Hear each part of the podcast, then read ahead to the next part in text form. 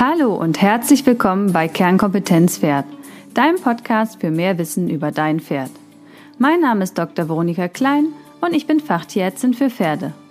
Da mir in der Praxis täglich Pferde begegnen, die aufgrund von Fehlinformationen und oder Unwissenheit erkranken oder sogar leiden, habe ich diesen Podcast gestartet, damit du als informierter Pferdebesitzer dein Pferd nachhaltig gesund erhalten kannst. Denn Vorbeugen ist ja bekanntlich besser als Heilen.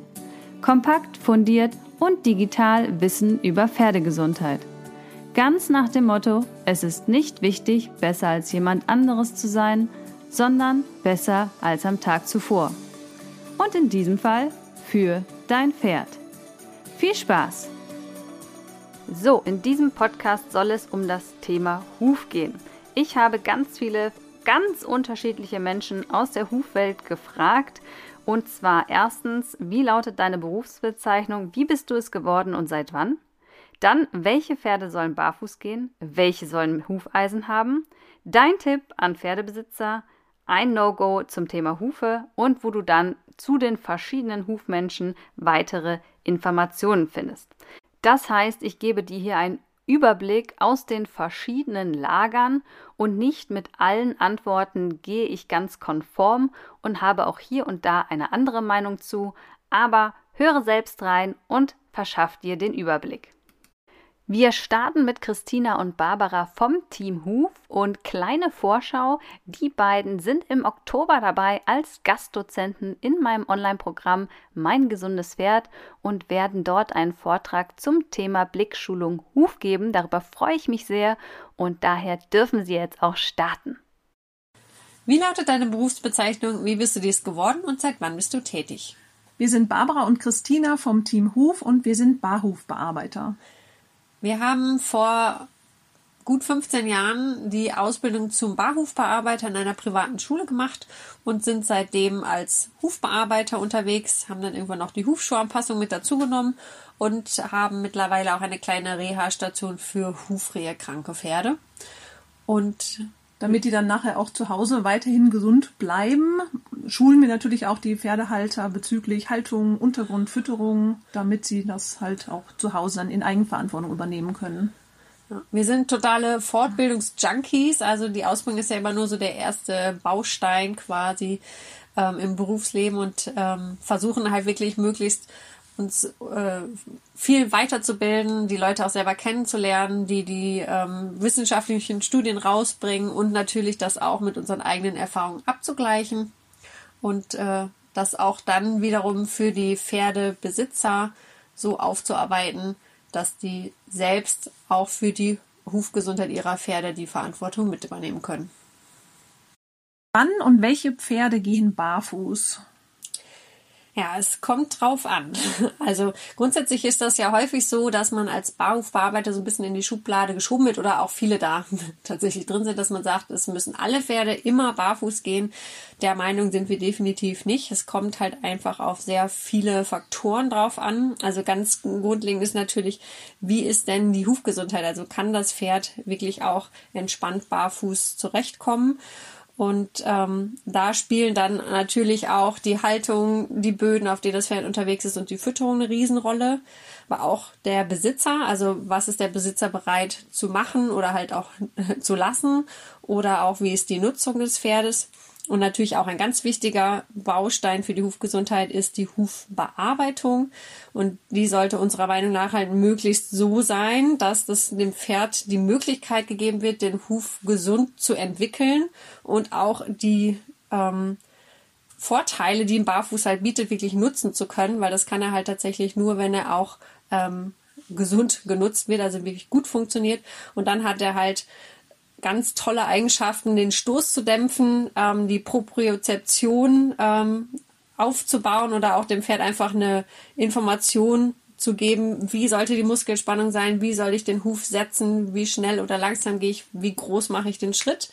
Und das kann halt wirklich nur ein gesund funktionierender Barfuß. Und ähm, um nochmal so ein paar äh, ja, Zeiten im Prinzip zu geben, wo wirklich auch ein Pferd auf jeden Fall aus unserer Sicht barfuß sein sollte, ist halt, wenn man sagt, das Pferd ist ähm, in Phasen, wo man vielleicht viel macht oder auch äh, in der Turniersaison oder ähnlichem ist beschlagen und dann sollte man aber in den ähm, Ruhezeiten oder Ruhephasen, in den Monaten, wo man weniger macht, die Eisen abnehmen. Oder auch junge Pferde, das ist für uns ähm, Grundlage erstmal, dass die auswachsen können, bevor man da ähm, über einen äh, permanenten Hufschutz nachdenkt. Und aber auch ganz wichtig, die Pferde sollten halt wirklich mittelfristig, also kurzfristig kann das immer mal sein, dass die auch einen ähm, temporären Hufschutz brauchen, aber mittelfristig sollten die in ihrer Freizeit wirklich ohne Schutz auskommen können, damit man ein Pferd auch barfuß lässt. Ähm, und was wir ganz besonders auch am Barfußlaufen oder auch am temporären Hufschutz dann äh, zu schätzen wissen, ist halt, dass wir einfach sehr häufig äh, oder in kurzen Abständen an den Huf dran können, um halt minimalistisch zu bearbeiten und so den Huf in eine, äh, zu, dem Huf zu einer guten Hufgesundheit zu verhelfen. Und da ist es für uns auf jeden Fall essentiell, dass die auch wirklich barfuß unterwegs sind. Wann und für welche Pferde sind Hufeisen angebracht? Da wir selber ja nicht beschlagen, ähm, schauen wir halt schon, dass wir den Huf möglichst gehend dahin unterstützen, dass er barfuß zurechtkommt. Und wir greifen dann halt auf den temporären Hufschutz, eben den Hufschuh zurück. Ähm, es kann natürlich schon mal sein, dass es Situationen gibt, ähm, wenn zum Beispiel das Gleichgewicht zwischen Wachstum und Abrieb einfach nicht mehr stimmt, also das Huf einfach zu kurz gelaufen werden, aufgrund vielleicht der Böden in der Haltung und in Kombi besonders mit den Böden, wo die Pferde geritten werden, passiert das manchmal. Oder wenn man halt ähm, vielleicht bestimmte äh, Diszipline reitet, wo vielleicht dann doch ein Eisen oder ein, ein permanenter Hufschutz not nötig wird, da sagen wir dann auch, dass das gemacht werden sollte. Ähm, und es gibt einfach immer wieder Pferdehalter, die vielleicht aus irgendwelchen Gründen nicht in der Lage sind, ähm, mit dem temporären Hufschutz, also mit dem Hufschuh zu arbeiten, dann ist es vielleicht auch einfach die bessere Lösung, eben das Pferd beschlagen zu lassen. Und zum Glück gibt es ja mittlerweile auch da eine Vielfalt an Werkstoffen, auf die man da zurückgreifen kann. Das ist schon mal ganz schön. Um, ansonsten eignen sich Eisen natürlich schon dazu, den Huf vielleicht in einer speziellen medizinischen Situation gut zu versorgen, wenn vielleicht der Huf komplett ruhig gestellt werden muss, wie bei einer Hufbeinfraktur meinetwegen. Da ist das dann auch schon mal wichtig. Und ähm, da sollte man vielleicht auch nochmal gucken, wie passen eben Haltung und Nutzung zusammen und wie ist die allgemeine Pferdegesundheit und insbesondere die Hufgesundheit. Und das entscheidet dann halt, ob das Pferd barfuß bleiben kann oder eben zumindest streckenweise beschlagen wird. Dein Tipp an Pferdebesitzer über Hufe? Also unser wichtigster Tipp ist wirklich, dass du dich selber fortbildest als Pferdebesitzer, damit du einfach dir auch eine eigene Meinung bilden kannst und ähm, dann auch wieder auf dein Bauchgefühl hören kannst, weil das ist oft was, dass Pferdebesitzer unsicher sind und äh, sich deshalb auf Anderleuts Meinung verlassen. Und da sind wir halt Riesenfans davon, einfach selber da die Verantwortung zu übernehmen, sich selber weiterzubilden. Und ganz besonders beim Thema Huf ist es natürlich wichtig, weil ähm, der Huf natürlich die Basis ist, äh, auf dem das Pferd laufen sollte. Und ähm, so ganz oder ein bisschen spezieller ähm, ist ja unsere Arbeit basiert ja im Prinzip darauf, dass wir sagen, okay, HUF, also Haltung, Untergrund und Fütterung, das äh, macht im Prinzip die Hufgesundheit aus. Und da sind wir bei der Haltung ähm, Riesenfans von einer Paddock Trail Haltung oder einer Haltung mit sehr viel Bewegung, wo die Pferde wenig Stress haben, einfach in einem guten Sozialverband leben können und am besten halt möglichst viele Stunden unterwegs sind auf Böden, die die Hufgesundheit fördern. Also ähm, Böden, die einmal alle zusammen passen auch, damit der Huf sich darauf einstellen kann, dass die Pferde im besten Fall ein bisschen einsinken können. Und wir sind da große Fans von Kieselsteinen, ähm, also kleinem runden Kies, der auch so ein bisschen tiefer ist, dass sie wirklich einsinken können, gutes Fundament bekommen. Und der ist halt echt wahnsinnig toll, um Hufgesundheit zu fördern und auch um einen Self-Trim, also eine Bearbeitung, die die Pferde wirklich beim Laufen selber machen können, äh, zu fördern. Und die Fütterung ist halt die dritte wichtige Säule in der Hufgesundheit. Ähm, und da sollten die Pferde möglichst optimal mit Nährstoffen versorgt werden. Und die Ration sollte natürlich so angepasst sein, dass sie ähm, alles haben, aber auch äh, das Gewicht im Auge behalten wird, dass sie halt nicht so schwer werden, ähm, weil das natürlich weitere gesundheitliche Folgen haben kann. Und wir versuchen auch immer den Nutzen des äh, Verteilens von Futter ähm, an die Pferdebesitzer weiterzugeben, weil man natürlich über das Management, also je nachdem, wie oft man äh, Heu verteilt oder Heu, Heu füttert oder auch wie man es verteilen kann über den Paddock, ähm, desto mehr Bewegung kann man halt in das Leben der Pferde bringen. Und das macht natürlich wieder äh, auch einen Riesenvorteil, ähm, Hufe wirklich gesund entwickeln zu lassen und sie auch einfach äh, dass die Pferde die auch nutzen. Und wir sind halt große Fans von HUF, also mehr Huf, weniger Bearbeitung und haben da auch jetzt im letzten Jahr ein Projekt bei uns laufen, im Prinzip, dass wir ein paar wilde Ponys aufgenommen haben und diese Entwicklung der Hufe, also die hatten alle eine Hufrehe, die Entwicklung der Hufe einfach durch HUF ist halt wirklich bombastisch und das können wir nur so weitergeben und jeden dazu ähm, anstupsen, das mal auszuprobieren, an diesen Stellschrauben zu drehen, dann hat man deutlich weniger Probleme mit den Hufen und auch insgesamt mit der ganzen Pferdegesundheit und der Pferdezufriedenheit. Ein No-Go zum Thema Hufe. Okay, das übelste No-Go ist wirklich, wenn man gegen den Huf arbeitet, beziehungsweise nicht auf das Pferd hört. Ähm, wir finden, dass man den Huf nicht in eine Idealform zwingen kann und auch nicht zu einer Leistung zwingen kann, zu der er einfach nicht in der Lage ist. Und ähm, deswegen ist es ganz wichtig, dass man wirklich jedes Mal aufs Neue jede individuelle Situation nochmal abcheckt und guckt, was sind die Einflussfaktoren, was für ein Pferd haben wir dabei, was will der Reiter von diesem Pferd oder der Pferdehalter, wie ist die Haltung und dann kommt es erst gar nicht zum No-Go. Die Hörer weitere Informationen zum Team bei uns auf der Internetseite www.team-huf.de gibt es weitere Informationen über unsere Arbeit. Da kann man sich auch einen kostenlosen Leitfaden runterladen zum Thema Hufrehe oder auch einige andere Artikel zum Thema Hufgesundheit durchlesen und findet da auch unser Buch.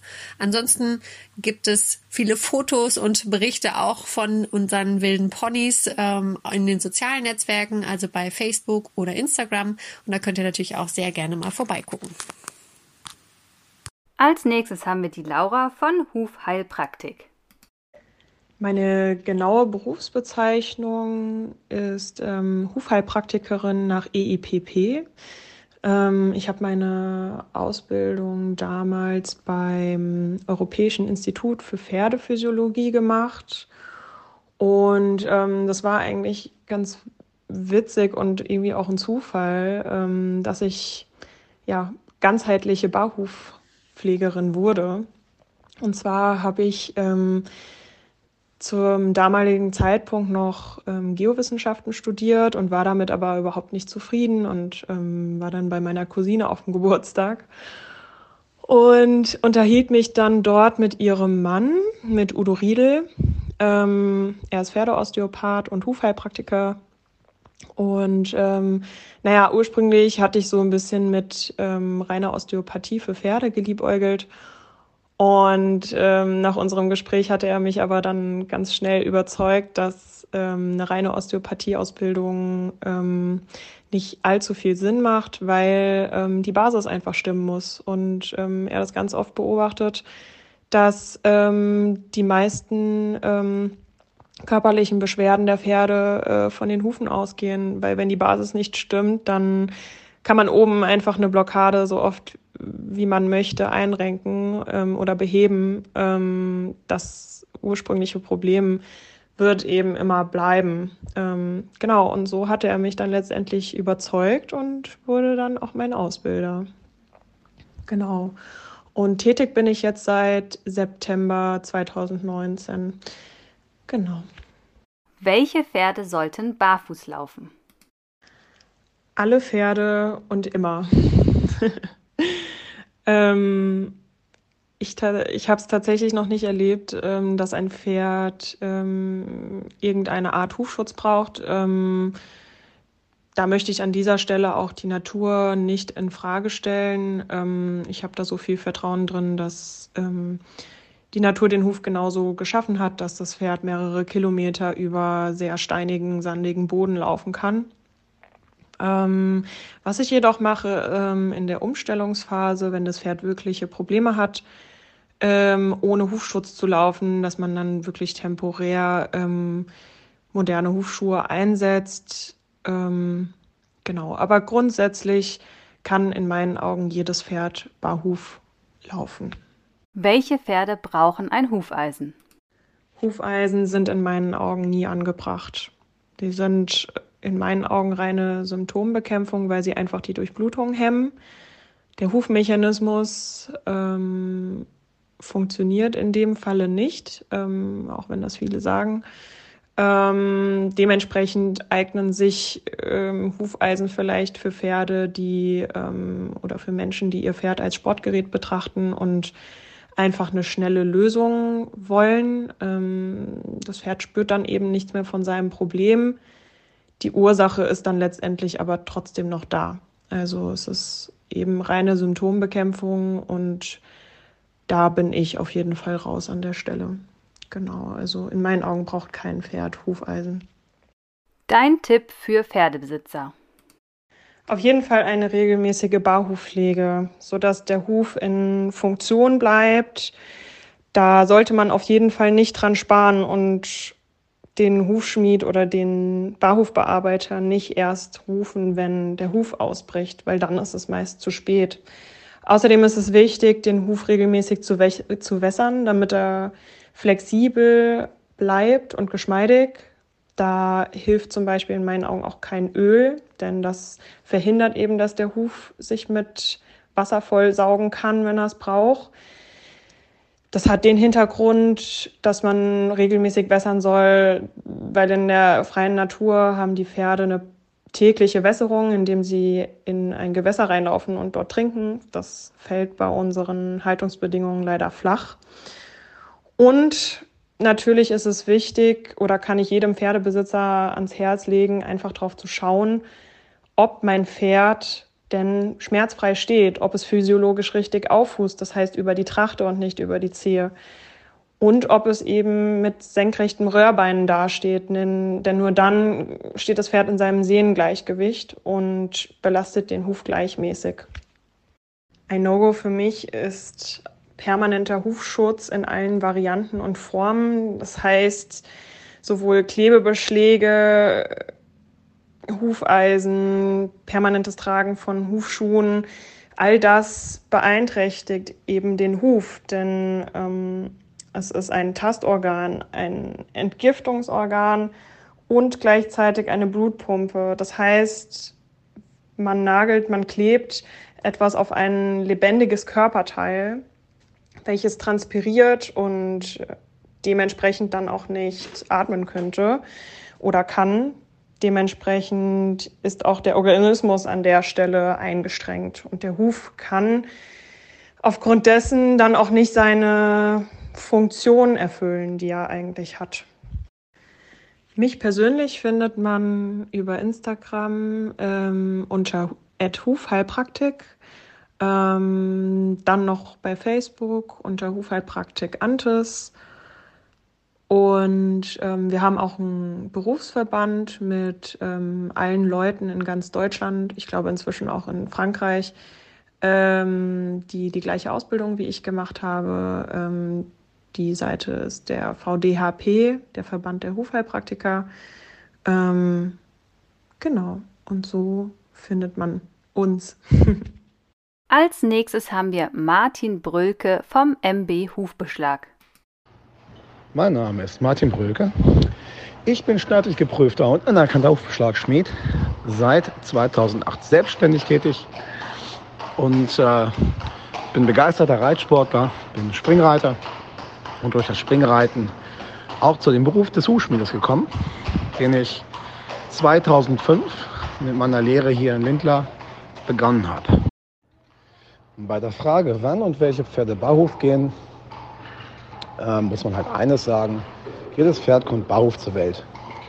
Entscheidend sind dann später die Haltungsbedingungen, die Nutzungsbedingungen sowie die Gesundheit des Tieres. Nicht jedes Pferd eignet sich als Barhofgänger und äh, aber auch nicht jedes Pferd muss beschlagen werden. Wie gesagt, solche Dinge sind halt elementar. Wie ist das Pferd gehalten? In welchem Umfang wird es geritten, bewegt, ähm, auf welchen Böden muss das Tier laufen. Haben wir überwiegend Schotter am Stall, haben wir ähm, Betonpaddocks, ähm, ist der Abrieb natürlich dementsprechend höher, als wenn die Pferde überwiegend auf ähm, Erde, Lehmboden, Wiese oder halt auf Sandböden laufen. Hufeisen sind immer dann nötig, wenn der Abrieb der Hufe größer ist als die Möglichkeit des Hornes zum Nachwachsen. Das heißt, wenn die Pferde sich kurz laufen und wir kein Material mehr durch das natürliche Wachsen an die Hufe rankriegen, ja, dann laufen die Pferde irgendwann unsicher, laufen fühlig und brauchen dann einen Hufschutz. Und es sind nicht, auch nicht immer Hufeisen, die nötig werden. Es gibt ja mittlerweile eine riesige Palette an verschiedenen Hufschutzvarianten.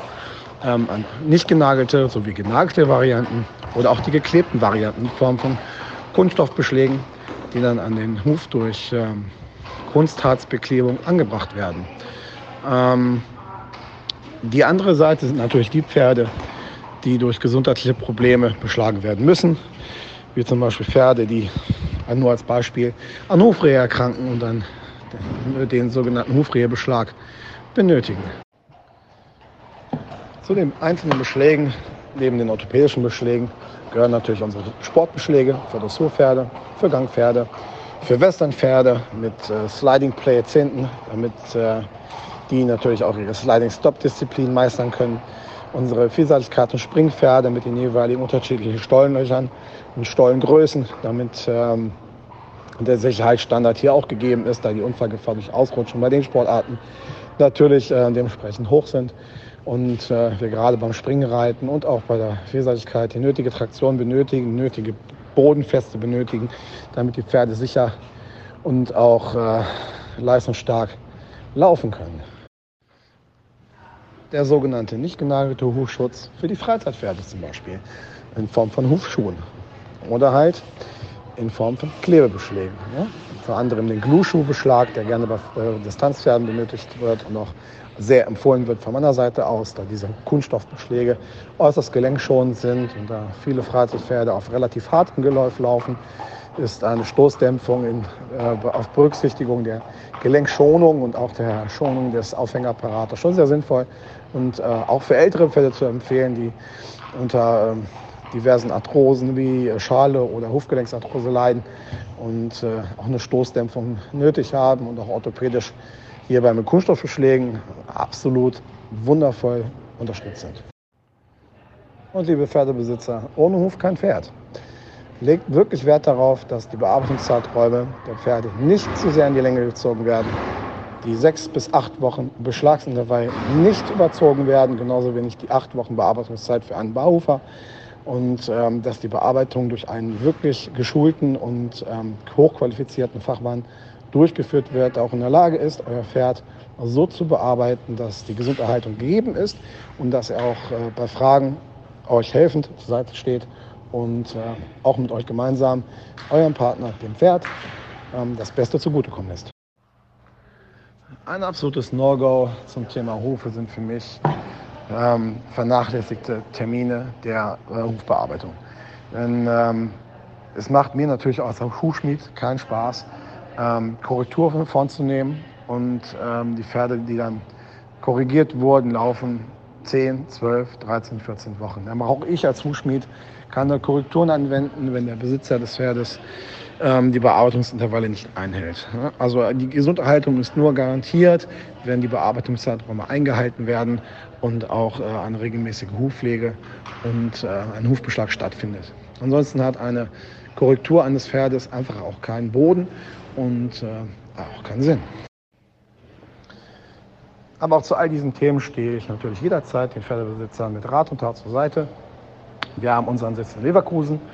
Äh, mein Name ist Martin Bröke und äh, auf meinen Insta-Seiten und auf meinen Facebook-Seiten finden äh, Pferdebesitzer auch ausreichend Informationen über orthopädische Beschläge, Sportbeschläge, Freizeitbeschläge und auch über mich und mein Team. Vielen Dank. Hallo, ich wollte die Antworten für den Podcast übersenden. Mein Name ist Josephine Mahlzahn. Zu mir ist nicht ganz so viel zu sagen. Ich bin im Raum Thüringen, also im Süden Thürings, im Norden Bayerns und in Hessen als Hufpflegerin unterwegs. und es sind noch ein paar wenige Plätze frei. Also wer in Thüringen speziell etwas sucht, darf sich melden. Ich bin F-Balance zertifiziert. Ansonsten methodenoffen, auf jeden Fall methodenoffen, ganz, ganz wichtig. Und Hufschuhberater. Also in die Richtung, wenn es Richtung Alternativen geht, wenn man nicht so richtig weiß, ob Barhuf das hundertprozentige ist oder man tatsächlich jetzt eben für spezielle Situationen mal einen Hufschuh möchte oder ähm, da einfach eine Beratung möchte, der darf sich bei mir melden. Genau. Zu der zweiten Frage, welche Pferde gehen barfuß? Prinzipiell sehr viele, muss man sagen, Gott sei Dank. Ähm, viele Freizeitpferde ganz sicherlich. Teilweise ist es inzwischen so, dass wir ja die Pferdehaltung äh, schon wieder sehr weit verbreitet haben, auch in, in privater Hand ist. Und da tun sich natürlich äh, die Besitzer immer leichter, wenn die Pferde prinzipiell und grundsätzlich mal barfuß sind. Äh, inzwischen ist es so, dass man alleine durch die vorhandenen Hufschuhe, die auf dem Markt sind, auch ganz, ganz viele Barhufer prinzipiell Barhuf lassen kann. Weil äh, die Haltung, ähm, die Haltung optimiert sich immer mehr, die Haltung verbessert sich immer mehr, wenngleich es auch sehr schwierig ist, ein Pferd prinzipiell artgerecht zu halten, das muss man auch sagen auch rufgerecht zu halten. Das ist auch sehr schwierig. Aber ähm, sage ich jetzt mal, die Freizeitpferde, die jetzt nur ausgeritten werden oder die ein oder anderen Turniere auch gehen oder die ein oder anderen Stunden auf dem Reitplatz laufen, die sind heutzutage eigentlich mit Hufschuhen weitestgehend gut versorgt. Das sind so die, die erstmal barfuß laufen. Also es können sehr viele Pferde barfuß laufen, es können aber ebenso wenige auch nicht barfuß laufen. Das hat auch verschiedenste Ursachen, viele Gründe. Manche liegen im Pferd an sich, viele liegen aber auch an den äußeren Umständen. Aber äh, ich denke, der Großteil prinzipiell der Freizeitpferde geht auf jeden Fall erstmal barfuß. Die dritte Frage, wann und für welche Pferde sind Hufeisen angebracht? Prinzipiell erstmal für die, die eine höhere Abriebleistung haben, als dass sie die nachproduzieren können.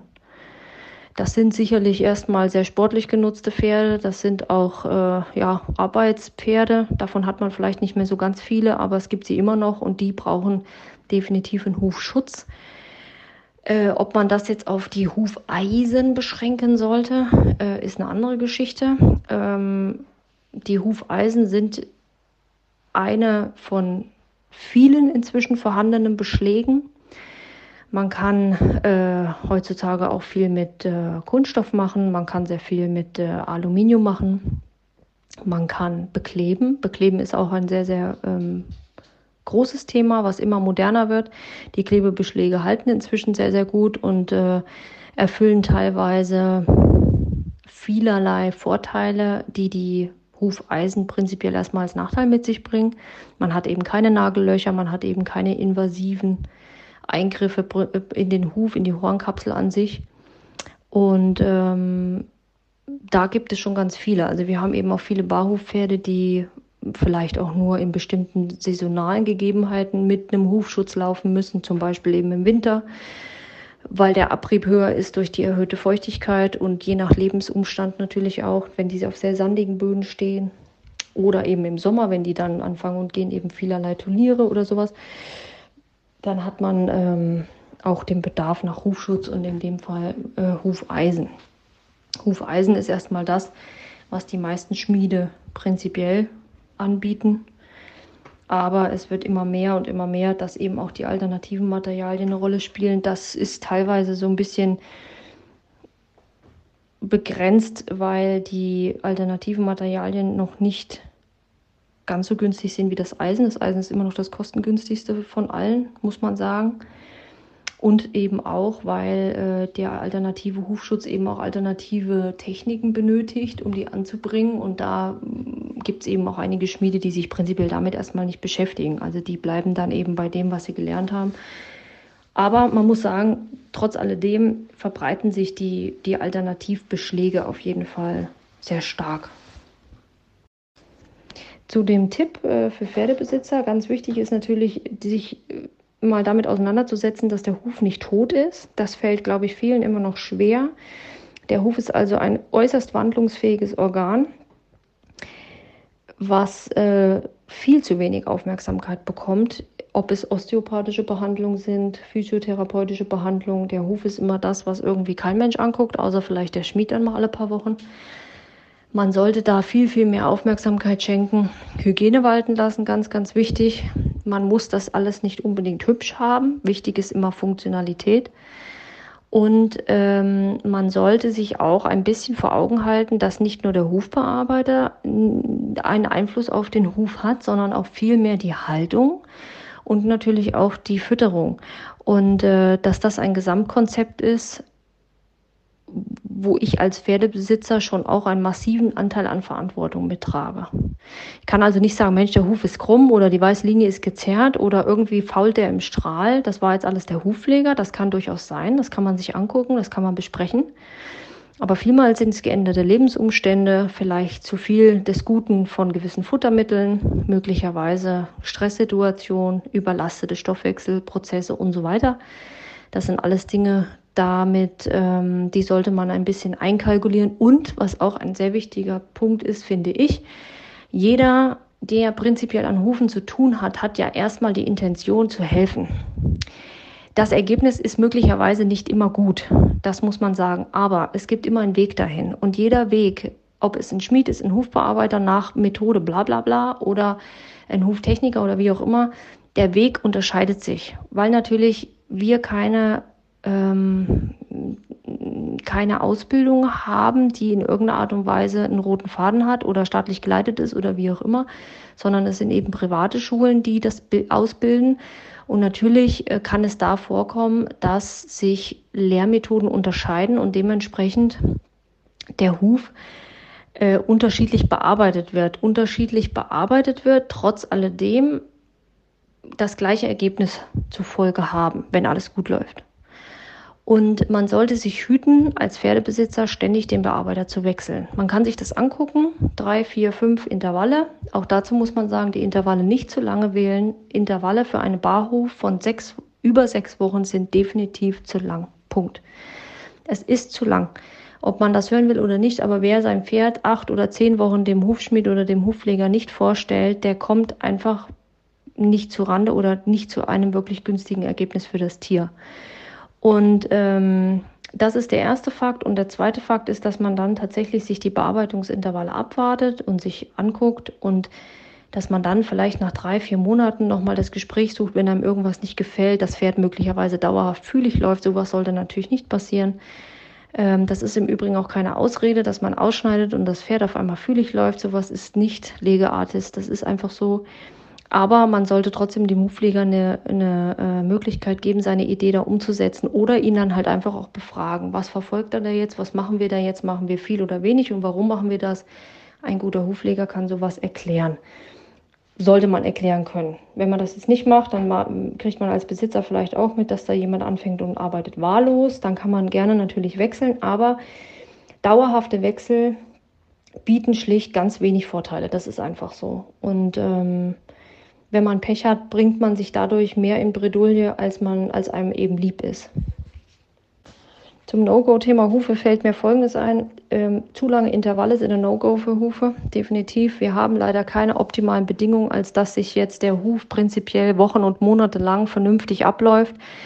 Der Huf an sich kompensiert prinzipiell erstmal so gut wie alles und auch die Lebensumstände. Er versucht sich darauf auch einzustellen und so weiter. Aber äh, das hat natürlich seine Grenzen und jedes Pferd in der, ich sag's jetzt mal, Gefangenschaft, domestizierte Haltung, wie auch immer, benötigt einfach eine gewisse Hufpflege, damit die Richtung wieder stimmt. Und da sind lange Intervalle schlicht und ergreifend ein absolutes No-Go. Noch ein No-Go ist, wenn ich ein Pferd mit Hufschutz versehe, weil ich denke, dass ich das brauche. Ganz typisches Beispiel ist jetzt wieder die Springreiterei. Das erlebe ich leider auch oft. Ein Springpferd muss Eisen haben. Aha, warum? Weil das schon immer so war. Das halte ich für tierschutzrelevant. Das ist nicht korrekt. Ein Eisen hat sehr, sehr viele Vorteile, definitiv. Ein Eisen hat aber auch Nachteile. Und wenn ich den Vorteil nicht sehe, sondern das einfach nur mache, weil möglicherweise das schon immer so war, dann bringe ich in diese ganze Geschichte schlicht nur diesen Nachteil mit rein. Und das ist, dass die Hornkapsel sich zum Nachteil des Pferdes verändert und definitiv auch zum Nachteil der übrigen Strukturen. Denn der Huf wird in der Regel eng. Die stoßdämpfenden Eigenschaften des Hufes gehen verloren. Das heißt Ballenpolster, Strahlpolster und so weiter. Das atrophiert also alles, wird alles klein und mickrig und vergammelt. Und demzufolge belaste ich also unphysiologischerweise auch alle inneren Strukturen wie Knochen, Sehnen, Bänder, wie auch immer. Das sind Dinge, die sind nicht in Ordnung. Wenn das Pferd keinen Hufschutz braucht, dann braucht es keinen Punkt. Und wie gesagt, heutzutage kann man ganz, ganz viel mit ganz viel alternativen Methoden ausgleichen. Was auch ein No-Go ist, ist, dass ich das Pferd nicht mit Hufschutz versehe, wenn es einen braucht. Auch ganz wichtig. Und das sind die meine No-Gos zum Thema Huf. Ja, das war Josephine Mahlzahn und ihr findet sie unter Hetty Evolution auf Instagram. Und als nächstes hören wir Franzi von Pferdeglück Horse Solution. Ich bin Franzi und mein Unternehmen heißt Pferdeglück Horse Solutions und ich bin Huforthopädin in NRW. Und diese Arbeit mit Pferden draußen an der frischen Luft und ja, dieses schöne Gefühl zu wissen, einfach wirklich direkt akut helfen zu können. Und ähm, dann habe ich das am Anfang nebenbei gemacht.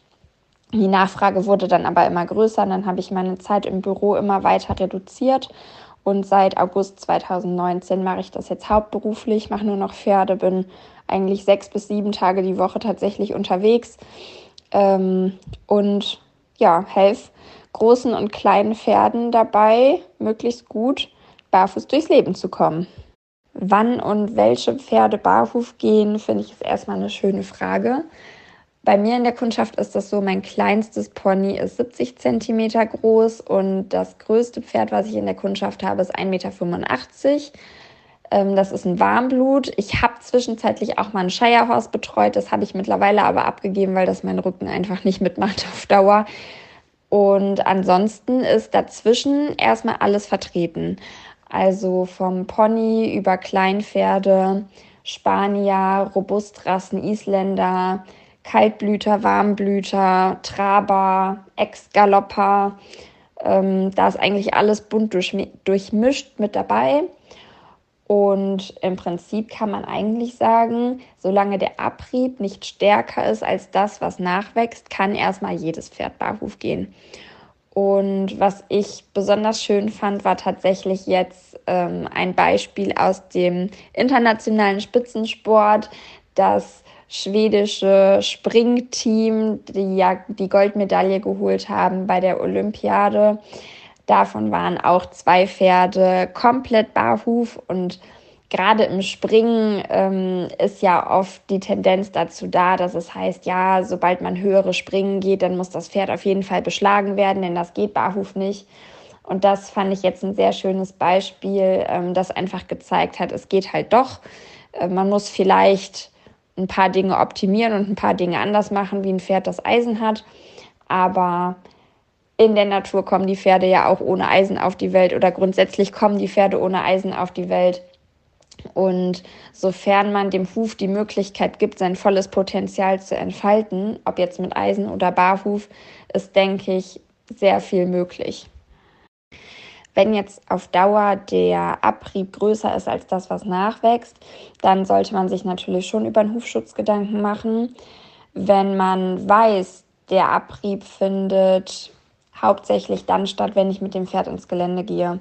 Dann kann es beispielsweise Sinn machen, einfach einen temporären Hufschutz dem Pferd anzupassen, ähm, sprich Hufschuhe. Da gibt es ja mittlerweile super viele verschiedene Varianten. Ähm, wenn man jetzt aber merkt, das Pferd kommt auch in seine in seinem Privatleben sozusagen nicht mehr barhuf zurecht. Es steht vielleicht in einem Offenstall, ähm, der viele befestigte Flächen hat und wo das Pferd sich einfach auch ohne das Zutun des Reiters und ohne weitere Nutzung die Hufe zu kurz läuft, dann ist es durchaus angebracht, das Pferd dann auch zu beschlagen. Und ähm, ja, dann sind Hufeisen nötig und die sind im Prinzip aus meiner Sicht tatsächlich einfach ein Abriebschutz. Also Korrekturen von Fehlstellungen oder diversen anderen Erkrankungen kriegt man meiner Erfahrung nach super gut auch barhuf gehandelt, manchmal sogar besser barhuf gehandelt. Aber wenn einfach der Abrieb zu groß ist und das Pferd einen Schutz braucht, bevor es sich die Hufe zu kurz läuft, dann gehören definitiv Eisen drunter. Ein Tipp an Pferdebesitzer über Hufe ist zum Beispiel nicht immer alle kleinen Steinchen aus dem Huf rauszupopeln. Manche Pferdebesitzer neigen dazu, bei Barhufpferden, die sind über einen Schotterweg gelaufen und da sind jetzt vielleicht so kleine Splittsteinchen bevorzugt in der weißen Linie, also zwischen Wand und Sohle. Und wenn man die immer rausmacht, dann bleiben halt so kleine Einkerbungen zurück und damit schafft man Platz für immer größere Steine und meistens wird das Problem dadurch eher größer. Natürlich größere Steine sollte man entfernen, aber so ganz kleine Splittsteinchen würde ich immer erstmal beobachten und nicht direkt immer alles wegmachen. Und meistens erledigt sich das Problem, wenn dann die Hufbearbeitung entsprechend auch passt, irgendwann ganz von alleine. Ein No-Go zum Thema Hufe sind für mich zu lange Bearbeitungsintervalle. Also wenn Pferdebesitzer die Termine strecken wollen oder vielleicht auch vom Bearbeiter selber einfach zu lange Zeit zwischen den Terminen gelassen wird und die Hufe zwischen den Terminen immer zu lang werden, das ist für mich ein totales No-Go. Ich persönlich bearbeite meine Kundenpferde immer alle vier Wochen, in ganz, ganz seltenen Ausnahmefällen mal alle sechs Wochen. Das kommt aber dann individuell auf das Wachstum und auf das Pferd an, auf welchen Böden das lebt, wie der Abrieb stattfindet. Und wenn die Hufe zu lang werden, dann wird der Intervall wieder verkürzt. Man kann ja davon ausgehen, dass ein Huf ungefähr ein Zentimeter pro Monat wächst. Und wenn man jetzt sich überlegt, was man da von unten am Huf vielleicht schneidet und was man auch von außen raspelt, dann nutzt sich dieses korrigierte Horn über die Zeit zwischen den Bearbeitungen ab und wird ja sozusagen durch das nachwachsende Horn wieder rausgeschoben. Und der Korrektureffekt, den man am Huf erreichen möchte, der verschwindet einfach nach und nach, weil das korrigierte Horn sich halt abnutzt. Und gerade wenn man vor allen Dingen Fehlstellungen behandeln möchte oder hebelnde Wände da sind, man Risse korrigieren möchte, dann sollte man vor allen Dingen darauf achten, sehr engmaschig das zu kontrollieren und zu bearbeiten, damit der Huf einfach gar nicht die Chance hat, in, ich sage jetzt mal, alte Verhaltensmuster zu verfallen, sondern die Möglichkeit gegeben wird, dass tatsächlich das Horn geschlossen und physiologisch gesund wieder von oben runter wachsen kann. Und da sind zu lange Bearbeitungsintervalle einfach tatsächlich Gift. Wenn man mehr über mich oder beziehungsweise über meine Arbeit finden möchte, bin ich am aktivsten tatsächlich auf Instagram. Da poste ich mehr oder weniger regelmäßig Entwicklungsberichte von Hufen, sprich Vorher-Nachher-Vergleiche über unterschiedliche Zeiträume mit unterschiedlichen Ansätzen, ähm, verschiedene Themen, die den Huf betreffen. Und da bin ich zu finden unter Pferdeglück-horse-solutions. Ich habe auch eine Internetseite, die heißt www.pferdeglück.solutions. Allerdings ist da tatsächlich auch nicht so viel mehr zu finden als auf meinem Instagram-Account. Und das Ganze habe ich eigentlich angefangen als Blickschulung für Pferdebesitzer und Interessierte. Denn in meiner Arbeit ist mir ganz oft ja der Satz begegnet, ach krass, so habe ich den Huf ja noch nie gesehen. Und das finde ich eigentlich ganz schade, weil je mehr Pferdebesitzer wissen, gerade auch über Hufe, umso ja, gesünder können unsere Pferde sein. Und ich teile mein Wissen sehr, sehr gerne, gerade auch mit meinen Kunden. Natürlich macht die das zu immer kritischeren Kunden. Je mehr man weiß, umso kritischer kann man noch alles hinterfragen. Aber auch nur so kann ein Gespräch auf Augenhöhe entstehen. Und ja, das Ziel ist immer, das bestmögliche Ergebnis für das Pferd zu finden. Und deswegen habe ich diese Instagram-Seite damals ins Leben gerufen, sozusagen, um einfach meine Arbeit so ein bisschen zu teilen, das, was mir so in meinem Leben, in meinem Berufsleben passiert, was mir so unter die Finger kommt.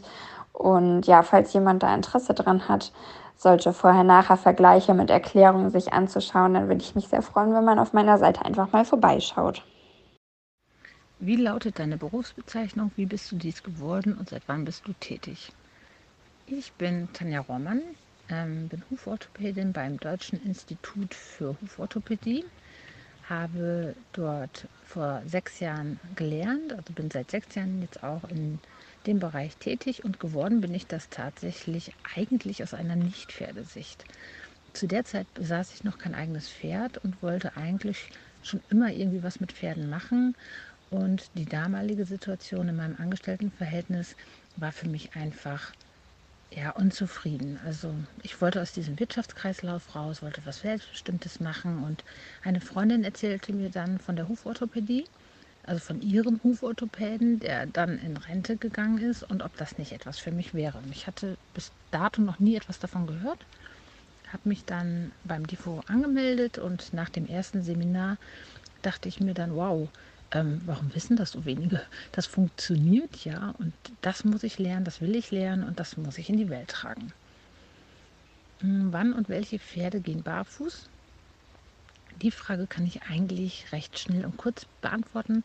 Ich bin der Meinung, dass eigentlich jedes Pferd barfuß gehen kann. Ich meine, wir sehen es jetzt ja auch bei den äh, Olympischen Spielen, dass tatsächlich auch Pferde, die barfuß sind, Goldmedaillen holen können. Also das schwedische Sprengteam zum Beispiel. Hm, ich bin auch der Meinung, solange das Horn mehr nachwachsen kann, als es Abrieb hat, kann jedes Pferd barfuß gehen. Aber, aber, da schließe ich auch direkt die nächste Frage an, welche Pferde brauchen Eisen? Und da muss ich sagen, ich finde es nicht richtig, auf Eisen zu reduzieren. Ich bin der Meinung, die Frage müsste lauten, wann brauchen Pferde Hufschutz? Und das ist tatsächlich so, dass ich auch sage, also Pferde brauchen auch Hufschutz. Es ist nur die Frage, welche Art. Und der Hufschutz sollte dann mh, mm, angebracht sein, wenn das Pferd eben mehr Abrieb hat, als das Horn nachproduzieren kann. Aber das auf das Eisen zu reduzieren, finde ich ähm, nicht mehr ganz zeitgemäß. Das Eisen hat natürlich seine Berechtigung. Es ist der älteste Schutz und hatte seine Berechtigung, als die Pferde viel auf der Straße liefen und da das Horn danach natürlich auch schneller Abrieb erfuhr, als es nachwachsen kann.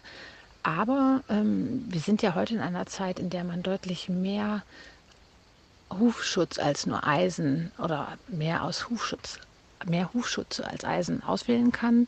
Und ich finde es wichtig, dass man dem Huf dann seine Regeneration auch wieder lässt, wenn zum Beispiel die Wanderreitsaison Ende, äh, zu Ende ist oder die Turniersaison. Also dass der Huf mh, mm, auch wieder Barhuf laufen kann, um sich so zu erholen und wieder zu stabilisieren. der Tipp an Pferdebesitzer über Hufe, ähm, da kann ich echt sagen, informiert euch. Also ich bin manchmal erschrocken, dass so wenig Beachtung dem Huf geschenkt wird. Ich meine, das ist das Fundament. Die Pferde laufen drauf, die müssen drauf laufen. Und ähm, der Huf ist eigentlich nicht schwer zu verstehen, finde ich. Hm, meinen Kunden erkläre ich immer sehr genau, was ich da tue. Und am Huf, der Huf folgt auch physikalischen Kräften. Und wenn man die versteht, ist der Huf wirklich gar nicht mehr gar nicht mehr so schlimm. Das ist mein einen, der erste Tipp. Und der zweite Tipp ist, weil eben dieser Huf relativ, ich sag mal, unbekannt ist. Also ich habe auch Tierärzte in meinem Kundenstamm, die auch sagen, naja, so detailliert wie wir das in unserer zweijährigen Ausbildung am Huf vornehmen, lernen die das nicht. Mm, daher habe ich die Erfahrung gemacht, dass auch viele Erkrankungen auf den Huf geschoben werden, die aber nicht immer den Huf betreffen. Natürlich ist es immer eine Folge von etwas, aber es lohnt sich auch da mal zu überlegen, das Gesamtkonstrukt Pferd zu beobachten oder zu betrachten und zu gucken, ist es wirklich der Huf oder kommt es vielleicht von weiter oben her. Hm, dass es einfach eine Verschiebung der Symptomatik vielleicht ist. Und mein dritter Tipp, ich habe leider nicht nur einen Tipp, ähm, gebt dem Huf härtere Untergründe. Ich sehe so viel schlechte Hornqualität, die natürlich verschiedenste Ursachen haben kann, aber ähm, Horn braucht festen Untergrund, um stabil zu werden. Ähnlich wie bei uns die Produktion von Hornhaut haben wir Abrieb, also fassen wir einen Spaten an und buddeln ordentlich in der Erde, kriegen wir im besten Fall Hornhaut und keine Blase, aber so funktioniert der Huf auch. Also Horn braucht wirklich festen Untergrund im Abrieb, um stabil zu werden und ähm, dann geht es den Pferden oder können Pferde zum Teil auch schon besser laufen, wenn nicht alles so butterweich ist. Und eine No-Go, also die Frage des No-Gos, was sind No-Go, was ist ein No-Go, ist für mich ganz klar lange Bearbeitungsintervalle am Pferd. Ähm, was ich nicht gut heißen kann oder wo ich wirklich Probleme mit habe, sind die Situationen, wenn Pferde in Rente gehen und auf einmal kommt man nur noch, wird man alle zwölf Wochen oder so gerufen. Ich meine, das mache ich nicht, dann distanziere ich mich davon, weil ich, das ist für mich, ich habe keinen kein korrigierenden Effekt dann mehr auf den Huf. Ähm, das ist für mich ein No-Go. Also wirklich ähm, lange Bearbeitungsintervalle, keinen Wert mehr auf regelmäßige Hufpflege leben. Und ich finde einfach, jedes Pferd hat ein Recht auf gesunden Füßen zu stehen, egal ob es ein Rentner ist oder auch die jungen Tiere, wo erst gesagt wird, naja, die tun ja noch nichts, die leisten noch nichts. Aber die müssen doch auch laufen können. Jedes Pferd muss laufen können und jedes Pferd hat ein Recht auf gesunde Füße. Wie könnt ihr mich erreichen? Ja, ähm, ich arbeite an meiner Website, die da heißt tanja-rohmann.de oder die Bindestrich äh, Huforthopädin mit AE oder über die sozialen Medien, äh, Instagram und Facebook ist auch die Unterstrich Huforthopädin mit AE, hm, könnt ihr mich finden. Die Website ist im Aufbau. Ich hoffe, dass wir die jetzt so zum Ende des Jahres fertig kriegen oder kontaktiert mich gerne über, im Moment noch über die sozialen Medien, wobei die E-Mail-Adresse von meiner Website auch funktioniert. Also wenn ihr Fragen habt, meldet euch gerne. Ich freue mich sehr drauf. So, und das Schlusswort gehört der lieben Sandra und was sie alles beruflich schon gemacht hat, das wird sie dir jetzt selber erzählen. Mein Name ist Sandra Fenzel. Ich bin ganzheitliche Pferdegesundheitsexpertin, Trainerin und habe früher auch Isländer gezüchtet. Ich bin auf die Hufe bezogen, Hufpflegerin aus Verzweiflung tatsächlich. Also ich habe das nicht freiwillig gelernt, sondern damals für meine ähm, erste Isländerstute, die mit, ich glaube, knapp 20 Jahren hätte eingeschläfert werden sollen aufgrund von Hufrollenentzündung. Das war eben von mehreren Tierärzten und äh, mehreren Schmieden bestätigt und ähm, angeblich gab es keinen Ausweg mehr. Und ich hatte aber damals das Gefühl, dass sie nicht sterben möchte und dadurch bin ich dann eben zur Hufpflegerin aus Verzweiflung geworden. Ich war damals auch schon äh, Islampferdetrainerin, Center Riding Instruktorin, Gesundheitstrainerin für Menschen, Physiotherapeutin äh, für Pferde, äh, Omni, also im Endeffekt Kraniosakral-Osteopathin für Mensch und Pferd und hatte noch diverse kleinere andere Nebenausbildungen und habe dann eben ja diese Hufpflegeausbildung auf mich genommen, die es aber heute in der Form nicht mehr gibt, weil mein Dozent leider schon gestorben ist. Genau. Ähm, bei mir laufen alle Pferde barhuf. Also ich habe äh, immer noch Isländer und auch einen äh, Lusitano. Die werden alle auch sehr regelmäßig geritten. Also der Lusitano geht ähm, auf S-Dressurniveau und macht auch bis L springen habe ich selber ausgebildet und ähm, ist auch immer Barhof gewesen von Anfang an. Also bringt sehr, sehr gut Leistung, sage ich jetzt mal, ähm, trotz oder vielleicht auch gerade ohne Beschlag, ich weiß es nicht. Und alle unsere Isländer sind auch Barhof und alle Pferde laufen auch ohne Hufschuhe ins Gelände. Und ja, das funktioniert bei uns sehr, sehr gut. Ich hatte früher, bevor dieser Zwischenfall sozusagen mit meiner alten Isländerstute war, hatte ich, so wie das eigentlich für Isländer eher üblich ist oder damals zumindest eher üblich war, hatte ich eigentlich die meisten Pferde beschlagen, weil als Isländer Trainer und auch damals sogar noch Turnierreiterin wird einem ja beigebracht, Isländer können nur ordentlich tölten, wenn sie auch einen Beschlag drauf haben.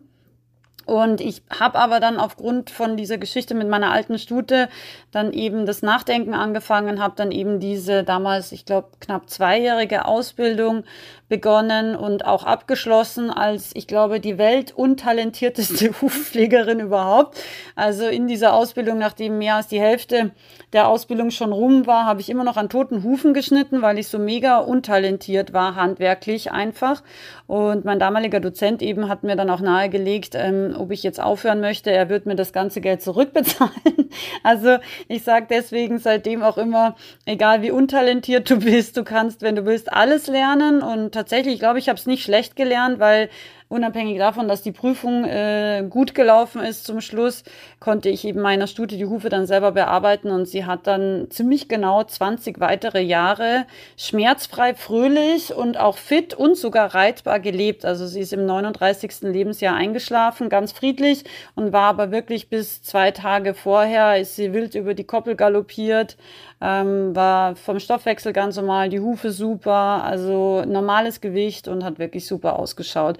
Und das ist, glaube ich, ein ganz, ganz wichtiger Tipp auch gleich an dieser Stelle an Pferdebesitzer, ähm, weil manchmal, gerade im Hufbereich, sehe ich immer wieder, dass einem dann eingeredet wird, das geht nicht oder das Pferd ist unheilbar, nicht mehr rettbar, ja. Und tatsächlich, ich arbeite mit Pferden im Endeffekt seitdem ich 14 bin. Also das ist eine ziemlich lange Zeit mittlerweile, also knapp äh, 30 Jahre.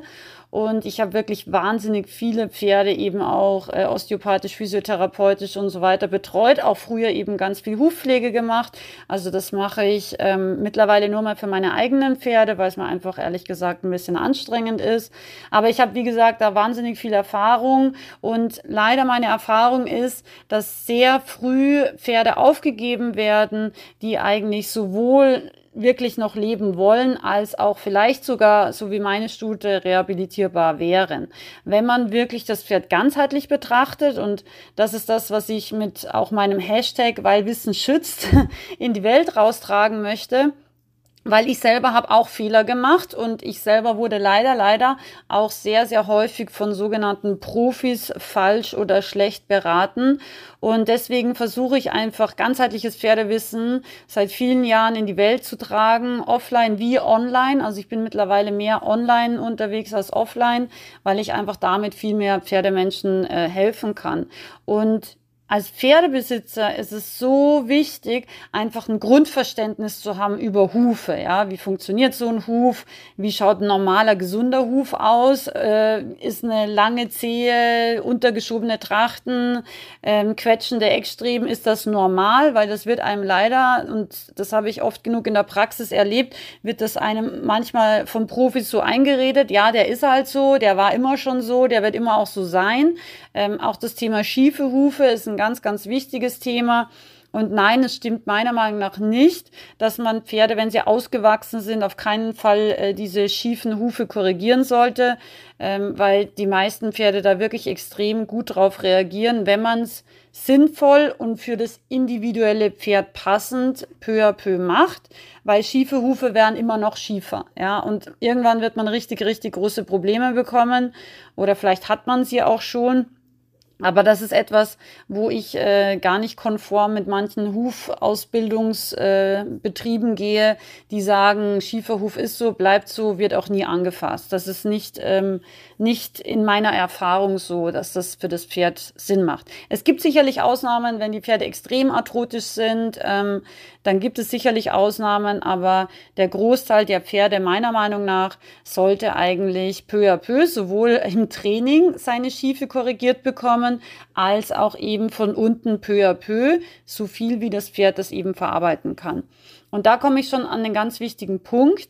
Pferde können Umstellungen, egal ob von Eisen auf Barhuf oder eben auch von einer gewissen Schiefe in den Hufen zu einer deutlich geraderen Beinachse, oft sehr, sehr gut vertragen, wenn man einerseits sie eben kombiniert mit Osteopathie und physiotherapeutischen Maßnahmen, weil wenn die Gelenke blockiert sind, und das sind sie sehr häufig, wenn die Pferde sehr schief sind von unten her gesehen, dann ist es für die Pferde unangenehm. Da muss man ehrlich sein. Wenn man aber die Gelenke vorher frei macht, ja, und die Pferde wirklich frei beweglich sind in ihren Gelenken bis ganz unten, bis zum Hufgelenk, dann vertragen sie so eine Umstellung oft sehr, sehr gut, sowohl von Eisen auf Barhuf als auch eben von einer gewissen schiefen Korrektur, ja. Und die Schiefe des Pferdes, also die natürliche Schiefe des Pferdes, bildet sich immer auch in den Hufen des Pferdes ab. Deswegen ähm, kann man unter Anführungszeichen auch nicht dem Hufbearbeiter alleine die Schuld unter Anführungszeichen geben, dass ein Pferd schiefe Hufe hat, sondern man muss auch selber als Pferdebesitzer, auch hier der Hashtag, weil Wissen schützt, aktiv gegen die Schiefe seines Pferdes ein Pferdeleben lang arbeiten. Das ist super wichtig. Und auch das ist das, was ich in der Praxis sehe, wird leider um ganz ehrlich zu sein, viel zu wenig gemacht. Und das ist, glaube ich, auch der Grund, warum wir so, so viele Pferde haben, die einfach mit 12, 14 Jahren dann Arthrosen haben, immer wiederkehrende Sehnen und Fesselträger und andere Bänderschäden, äh, immer wieder Blockaden haben, immer wieder Muskelverspannungen haben, immer wieder auch ganz große Balanceprobleme bis hin zum Stolpern und Fallen haben oder eventuell auch unter Anführungszeichen unrittig und unmotiviert sind. Ja, das ist ganz, ganz häufig ein Hilfeschrei der Pferde, dass sie sich einfach in ihrem Körper nicht wohlfühlen. Und wir dürfen nie vergessen, die Basis für Pferdegesundheit ist immer der Huf. Und wenn es im Huf schon nicht passt, ja, dann wird es ganz schwierig mit der Gesundheit, äh, mit dem Wohlbefinden des Pferdes, aber natürlich auch mit dem ausgeglichenen Verhalten von Pferden.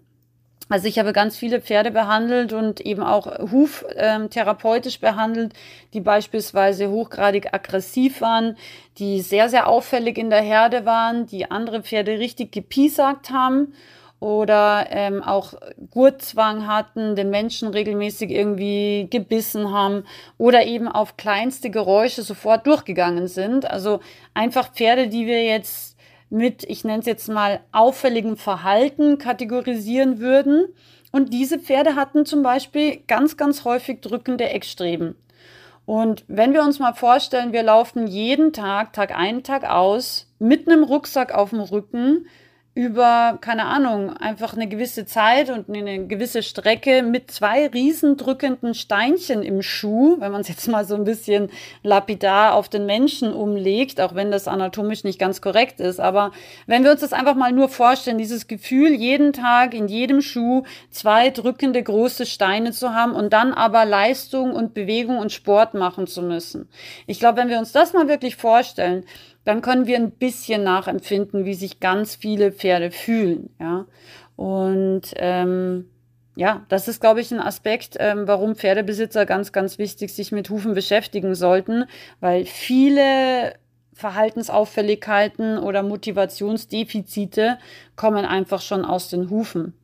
Und meine eigenen Pferde, ähm, wie gesagt, also der, der Lusitano läuft äh, alle Lektionen äh, auf S-Niveau und ähm, ist auch wirklich fit und alle meine Pferde werden sehr alt. Also jetzt auch die nächsten Isländer. Klar, es sind Isländer, aber ich bin mir sicher, auch mein Lusitano wird sehr alt und bis zum Schluss leistungsfähig sein. Das ist einfach auch dem geschuldet, dass ich ähm, sehr, sehr gut auf die Hufqualität, auf den Hufmechanismus, der ja eine ganz, ganz wichtige Stoßdämpfungsfunktion hat, achte. Und es gibt zum Beispiel eine Studie von einer italienischen Tierärztin, die in ihrer Doktorarbeit ähm, einen Vergleich gestartet hat an vielen Pferden. Sie hat Pferde auf Asphalt laufen lassen und hat dann festgestellt, wie groß ist sozusagen die Schlagwirkung, der Schock also sozusagen, ähm, oder im Endeffekt auch anders ausgedrückt ähm, die Belastung des Hufes und damit in weiterer Folge natürlich des gesamten Pferdebeines, wenn das Pferd eben sich auf Asphalt bewegt. Und das Ergebnis war erstaunlich, finde ich, nämlich, dass Pferde, die Barhuf auf Asphalt traben, also gar nicht Schritt gehen, sondern traben, haben dreimal weniger Belastung als beschlagene Pferde, die im Schritt sich bewegen. Also das heißt, wir haben nicht nur eine dreimal höhere Belastung von beschlagenen Pferden im Vergleich zum Barhufer auf Asphalt, sondern es liegt auch noch eine Gangart dazwischen. Also ich kann mit meinem Barhufer guten Gewissens traben, während ein anderer mit seinem beschlagenen Pferd mit nicht so gutem Gewissen Schritt reitet. Ja, also das muss man sich mal vorstellen, wie stark die Einschränkung dieser Stoßdämpfungsfunktion ist, beziehungsweise andererseits wie groß auch die Schwingung des Eisens ähm, tatsächlich auch eine schädigende Wirkung auf diverse Strukturen, also Huflederhaut, Sehnen, Bänder, also die ganzen Ansatzstellen im Endeffekt von den Weichstrukturen sind besonders dabei betroffen. Also wie groß einfach auch die Schädigungswirkung sein kann, wenn wir auf harten Böden unsere Pferde bewegen.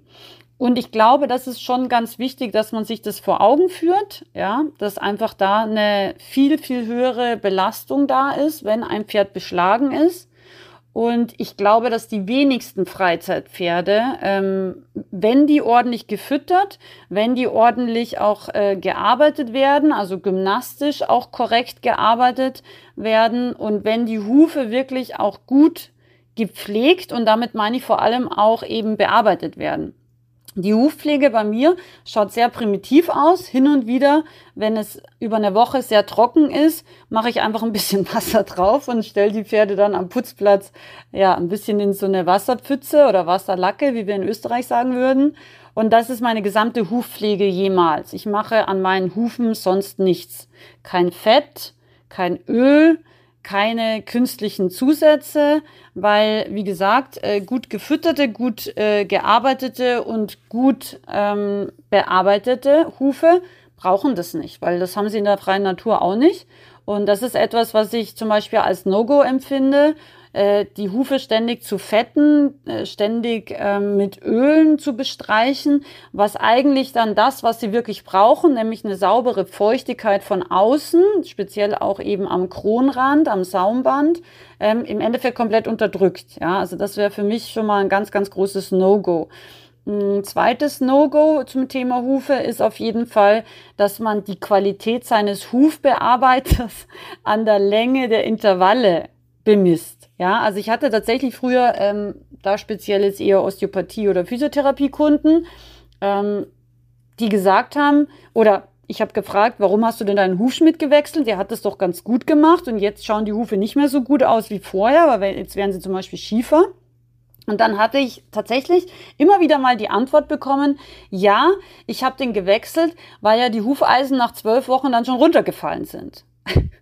Und da war ich manchmal wirklich ein bisschen sprachlos, weil speziell wenn man Eisen hat, ist es total wichtig, dass die Hufe regelmäßig gemacht werden, weil je länger ein Eisen drauf ist, desto mehr entsteht ein sogenannter Sohlenzwang, weil ein Huf wächst konisch, das heißt, er wird unten breiter, ja, und ist oben eben am Kronrand enger und dadurch, dass aber das Eisen ja nicht mitwachsen kann, ja, das Hufeisen, dadurch ähm, ist im Endeffekt dieser konischen Form irgendwann ein Hebel oder ein Riegel vorgeschoben, ja. Also es äh, ist nicht wie beim Barhufer, dass der jetzt einfach weiter wachsen könnte.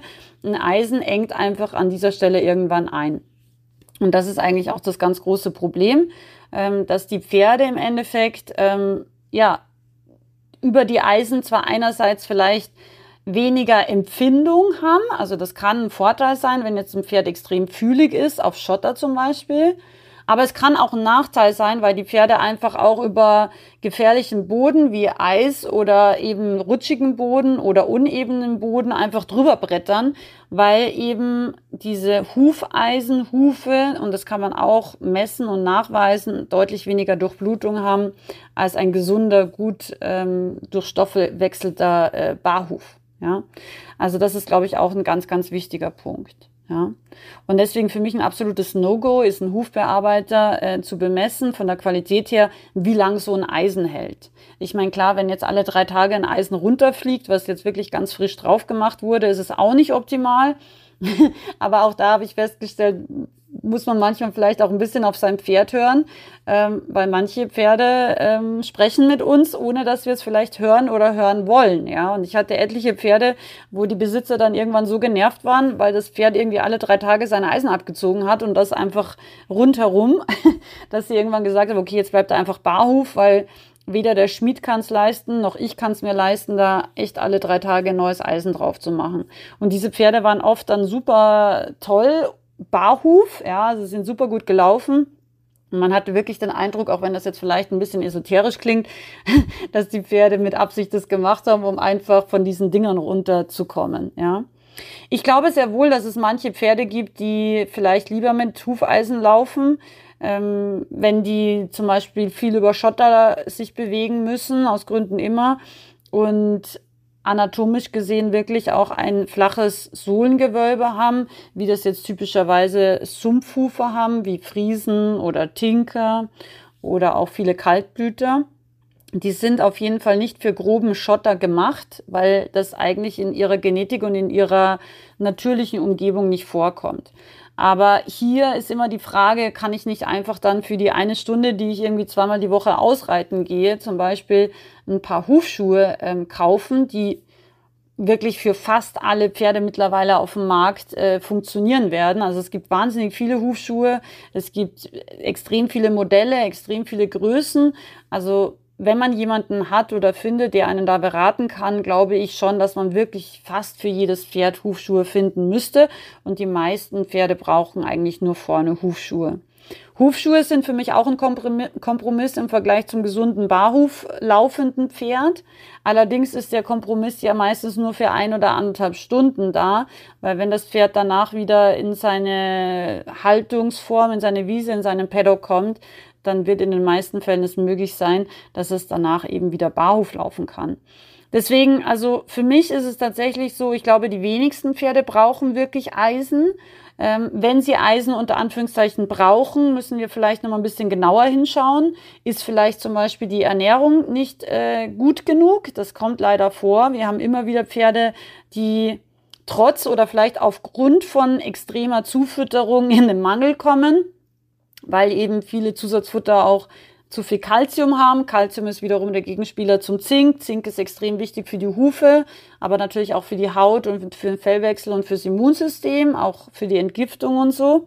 Also da gibt's Wechselbeziehungen, da muss man sich ein bisschen näher damit beschäftigen, aber das kann ein Grund sein, weil einfach die Hufe so schlecht gefüttert sind, obwohl man es eigentlich besonders gut machen will. Das sehe ich ganz häufig in der Praxis. Ähm, dann ist eben der Grund, dass die Pferde vielleicht zu wenig Feuchtigkeit haben, also sauberes Wasser. Ich rede jetzt nicht von irgendwelchen Mistschlamm-Paddocks, ja, sondern wirklich sauberen äh, ähm, Paddocks. Und da eben braucht einfach so ein Huf normalerweise einmal am Tag wirklich die Möglichkeit auch ins Wasser, ins feuchte Gras oder in einen sauberen Schlamm zu gehen, weil sauberer Schlamm ist auch was Natürliches und ist auch äh, nicht schlecht für die Hufe. Das wird immer wieder verwechselt mit so eben Ammoniak durchtränktem Mistpaddocks. Ja, das ist natürlich nichts für den Hufer. Das greift natürlich schon auch die Strukturen des Hufes irgendwann an. Und dann ist es eben ganz wichtig, auch immer das Training noch im äh, Hinterkopf zu behalten, weil auch das kann ein Grund sein, warum ein Pferd einfach nicht gut Bauhof laufen kann. Weil wenn ein Huf drei Zentimeter höher als der andere ist, aufgrund der natürlichen Schiefe, die mangelhaft bearbeitet wird, dann wird natürlich wahrscheinlich irgendwann bei dem steileren Huf spätestens das Pferd im vorderen Sohlen-Zehenbereich fühlig werden. Und deswegen auch die Gymnastizierung ist ja schon Aufgabe vom Besitzer auch und deshalb extrem wichtig für gesunde Hufe, plus natürlich die richtige Hufbearbeitung. Und da würde ich auf jeden Fall gerne noch einen Tipp loswerden. Und zwar vielleicht ähm, kannst du regelmäßig ein Foto von der Seite, von beiden Seiten, von deinem gesamten Pferd machen und ein Foto. Meistens sind die Vorderhufe in etwas schlechterem Zustand als die Hinterhufe. Also das ist so mein Erfahrungswert und deswegen würde ich auch empfehlen, die Vorderhufe immer wieder von unten zu fotografieren und auch von der Seite und von vorne und dann am besten ein Album auf dem Handy zu machen und diese Fotos dann am besten immer vor und nach jeder Hufbearbeitung am, am Handy zu speichern. Weil ich glaube, das geht vielen Pferdebesitzern so, dass sie so ein bisschen den Überblick äh, verlieren wenn man jeden Tag so sein Pferd sieht und seine Pferdehufe, dann stellt man manchmal gar nicht so fest, dass zum Beispiel schleichend die Hufe immer schiefer werden oder dass die Hufe ähm, ja zum Beispiel immer mehr von der Zehe wegdriften oder eben immer mehr untergeschobene Trachten entstehen oder immer mehr Strahlvolle entsteht. Und das ist, glaube ich, ein wichtiger Punkt, dass man wirklich auch als Pferdebesitzer einerseits sich informiert. Dafür gibt's jetzt Hufe-Seminare bieten viele Leute an. Ich mache das auch, aber leider nicht mehr so häufig, weil ein bisschen die Zeit fehlt. Ähm, es gibt Online-Seminare, das gibt's auch bei mir. Das ist eigentlich das, worauf ich spezialisiert bin. Und ähm, Podcasts gibt's. Die Veronika hat einen tollen Podcast, ja, ähm, wo sie wirklich sehr, sehr viel macht. Ich mache auch Podcasts. Also es gibt auch äh, YouTube-Videos, alles Mögliche gibt's mittlerweile. Ähm, wenn man sich informieren will, und das würde ich jedem Pferdebesitzer sehr, sehr ans Herz legen, ähm, wird man auch schon irgendwann auch ein Gefühl entwickeln, oha, das geht jetzt nicht in die richtige Richtung, sondern da muss ich jetzt vielleicht doch mal eine andere Meinung einholen oder vielleicht einfach meine Fotos mal machen und dann vielleicht in eine Facebook-Gruppe. Es gibt viele Huf Facebook-Gruppen zum Beispiel. Und da kann man einfach mal ganz neutral das einstellen und sagen, habt ihr da eine Meinung? Und wenn man ein paar Gruppen durch hat, dann wird man wahrscheinlich schon irgendwann auch ein paar gute und richtige Meinungen, hoffentlich zumindest, ähm, als Zweitmeinung einfach mal bekommen. Also das würde ich wirklich jedem Pferdebesitzer empfehlen da wachsam zu bleiben, da kritisch zu bleiben, da auch immer wieder zu versuchen, sich einerseits selber zu hinterfragen, was weiß ich, was kann ich, muss ich vielleicht auch zum Beispiel in der Gymnastizierung des Pferdes noch besser werden, muss ich vielleicht dem Pferd was Spezielles zufüttern für die Hufe, auch da gibt es wenige, aber sinnvolle Produkte und, ähm, und andererseits tatsächlich auch immer kritisch dem eigenen Huf Pfleger oder Hufschmied oder Huforthopäden gegenüber zu bleiben, auch wenn man den gerne mag und auch wenn er mit den Pferden gut zurechtkommt, ist es wirklich ganz, ganz wichtig, da immer ein waches Auge drauf zu behalten und ja, dann nicht einfach zu sagen, er macht es schon so lange und er wird es für immer auch gut machen, weil leider meine Erfahrung ist, das ist, äh, ist nicht immer so. Gut, ähm, ich hoffe, ich konnte da jetzt ein paar Themen ansprechen, vielleicht auch ein paar, ja, ein bisschen kritische Gedanken einfach dazu äußern. Wie gesagt, ähm, ich bin Hufpflegerin aus Verzweiflung. Mittlerweile bin ich da sehr, sehr froh drüber, dass ich das lernen musste. Ähm, meine alte Stute wäre sonst äh, 20 Jahre früher gestorben. Und sie ist nicht nur ein Pferd, dem so ergangen wäre. Ich habe viele Pferde tatsächlich dann selber behandelt, ganzheitlich, also wirklich rundum Fütterung optimiert, Training mit den Leuten optimiert, habe äh, eben die Hufe dann selber gemacht, habe das Pferd osteopathisch behandelt. Und das ist natürlich immer schön, weil wenn alles Hand in Hand geht, dann kann man auch bei Fällen, wo man eigentlich wenig Hoffnung nur mehr hatte, ähm, kann man wirklich kleine Wunder bewirken und das ist wahnsinnig schön. Weil wenn man den Pferden ein bisschen Zeit gibt, ja, und wenn man einfach an den richtigen Stellschrauben an ihrer Gesundheit dreht, dann ist es wirklich wundervoll, was man da einfach erreichen kann.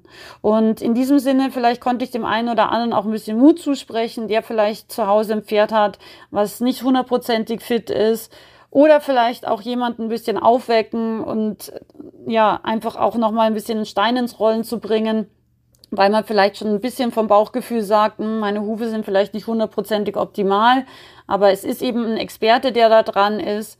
Selbst bei Experten ist es leider nicht immer, dass sie, dass sie immer die richtige Aussage treffen, dass sie immer die richtige Einschätzung haben. Und ähm, leider ist es auch nicht immer so, dass man sich zu 100 Prozent darauf verlassen kann, auch wenn man viel Geld dafür bezahlt. Es ist leider so, wir sind alle nur Menschen und Fehler können passieren. Und deshalb, ähm, frei nach meinem Motto, weil Wissen schützt, freue ich mich einfach, wenn ich dich vielleicht dazu ermut ermutigen konnte, noch ein bisschen mehr über Hufe zu lernen und äh, zu wissen. Ich wünsche dir viel Spaß auch äh, mit dem Podcast von der Veronika und ähm, freue mich, wenn wir uns vielleicht auch mal auf Insta, auf Facebook oder in einem YouTube-Video oder in meinem Podcast auch sehen. Ganz liebe Grüße, deine Sandra. Ja, bei diesem wunderbaren Schlusswort von der Sandra habe ich nichts zu ergänzen und hoffe, du hast vielen wertvollen Input bekommen und auch ganz viel zum Nachdenken. Und ja, damit wünsche ich dir jetzt erstmal einen wunderschönen Tag. Wenn du noch mehr Themen über die Pferdegesundheit vertiefen möchtest, dann melde dich gerne zu meinem Pferdegesundheitsjournal an auf meiner Webseite. Und ansonsten freue ich mich, wenn wir uns in der nächsten Folge wieder hören. Bis ganz bald, deine Veronika.